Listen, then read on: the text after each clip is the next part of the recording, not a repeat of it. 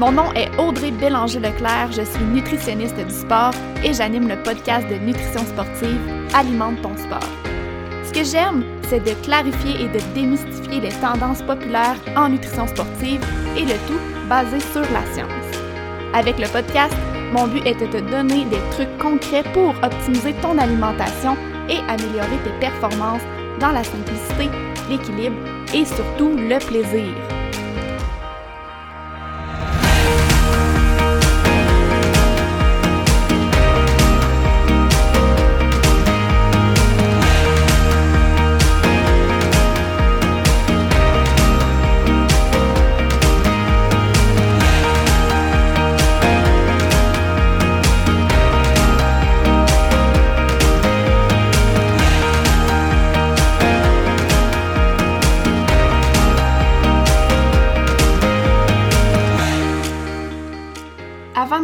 Dans le vif du sujet du jour, j'ai envie de prendre quelques minutes pour te parler de ma formation complètement gratuite 4 étapes pour réussir tes objectifs de course en sentier.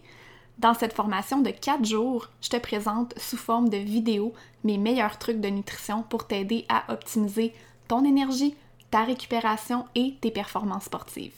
Si tu es là sur le podcast, c'est que tu sais comme moi que la nutrition est tout autant importante que ton entraînement pour l'atteinte de, de tes objectifs de course si la nutrition est ton maillon faible ou si tu veux l'optimiser encore plus, inscris-toi à ma formation gratuite avec le lien dans les show notes. Allô, bienvenue officiellement dans la saison 4 d'Alimente ton sport.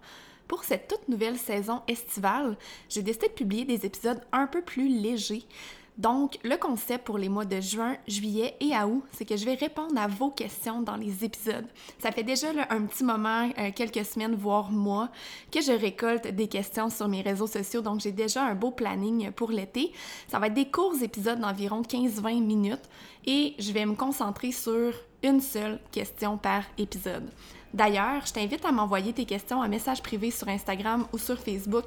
Ça va me faire plaisir euh, de les utiliser pour les épisodes de l'été.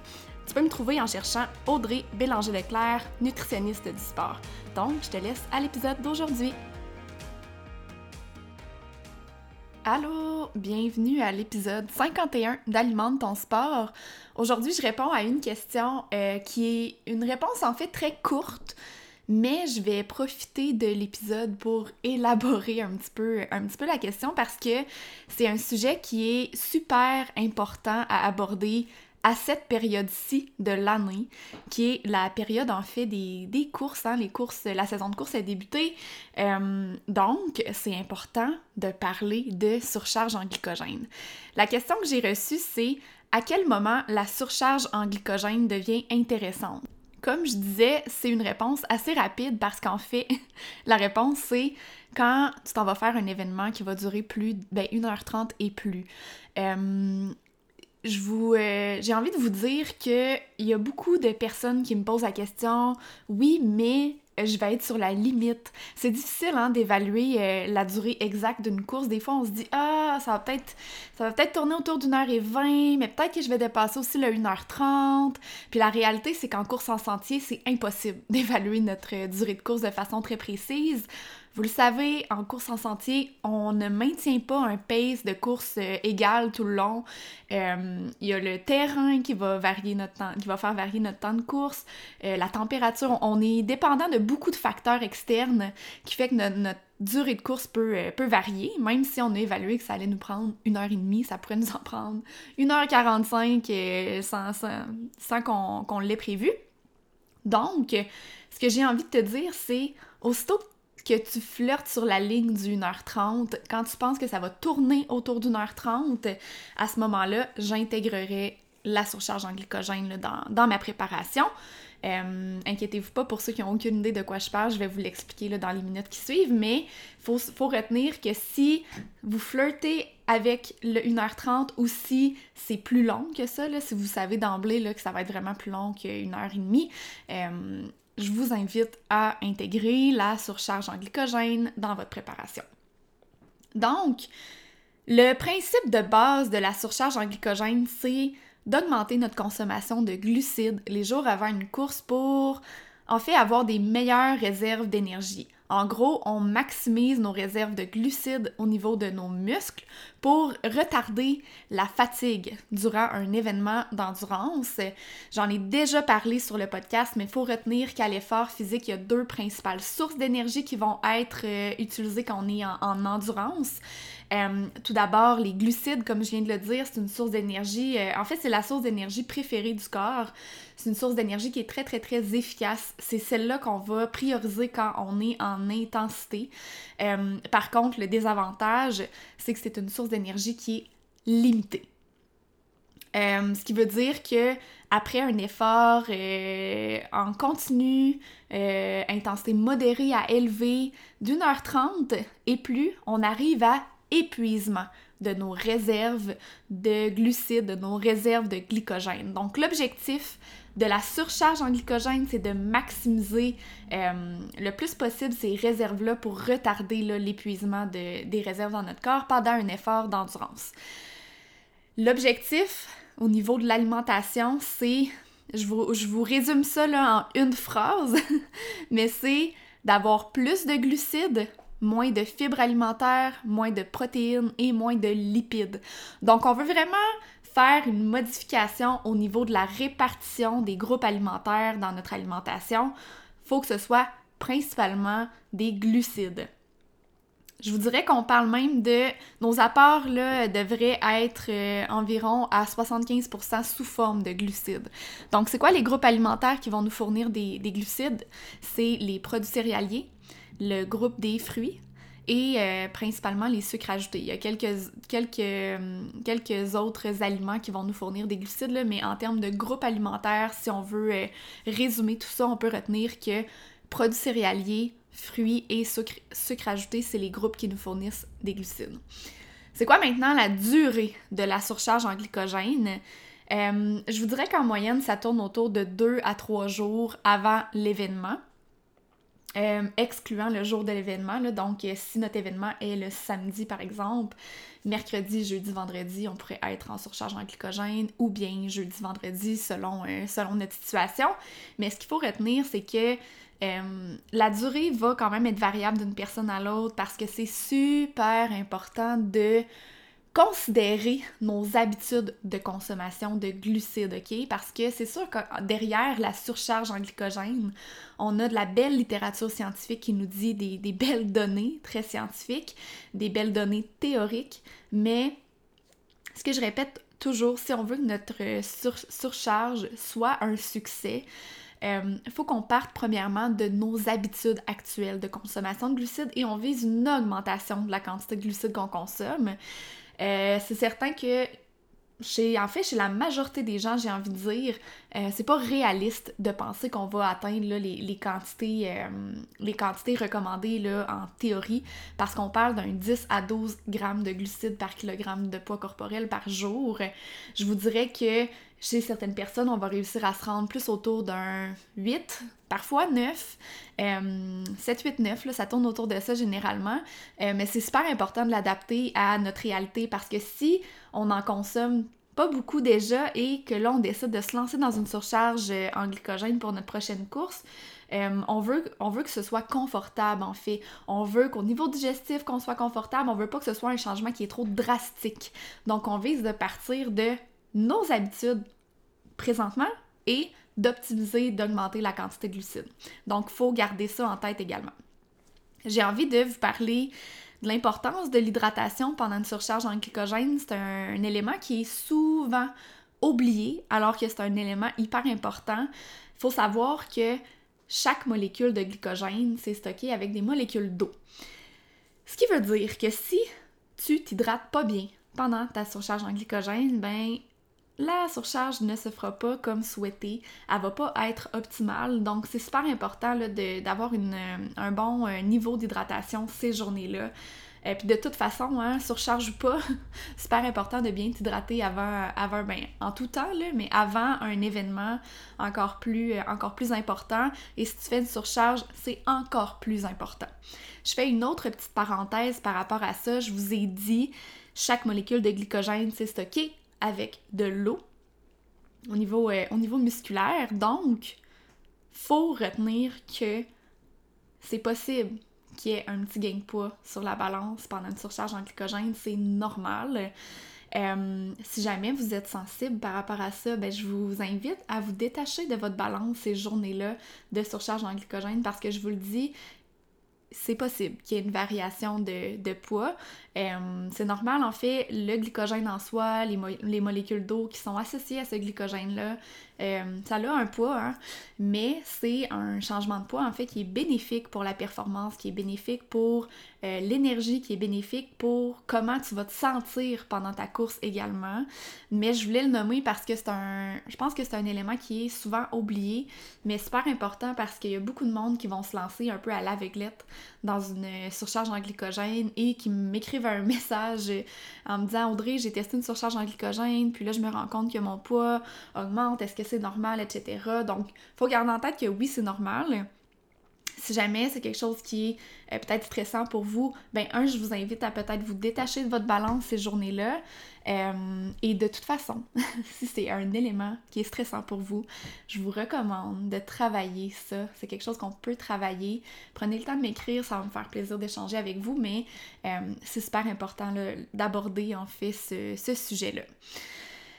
J'ai envie de terminer l'épisode avec quelques petits trucs euh, en rafale pour vous aider à mettre en place votre surcharge en glycogène. C'est sûr que c'est des trucs qui sont très généraux si jamais vous voulez avoir une surcharge en glycogène qui est adaptée à vous. Euh, consultez en nutrition. Les nutritionnistes, on est outillés pour vous développer un plan de match euh, adapté à vos besoins. Euh, donc, ça va me faire plaisir. Là, vous pouvez m'écrire, je vais, je vais pouvoir vous accompagner. On peut le travailler de différentes façons.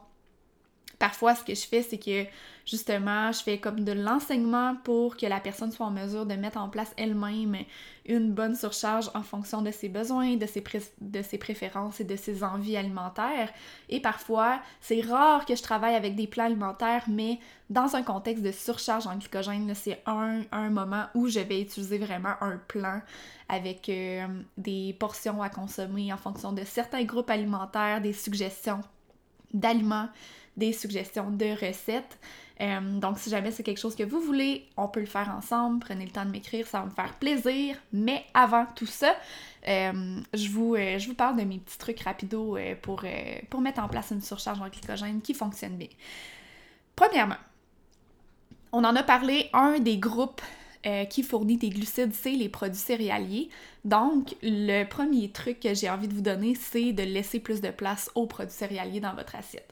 Les produits céréaliers, je vous rappelle, c'est tout ce qui est euh, ben, la famille des P en fait, là, fait que pain, pâte, euh, patate, ça rentre là-dedans.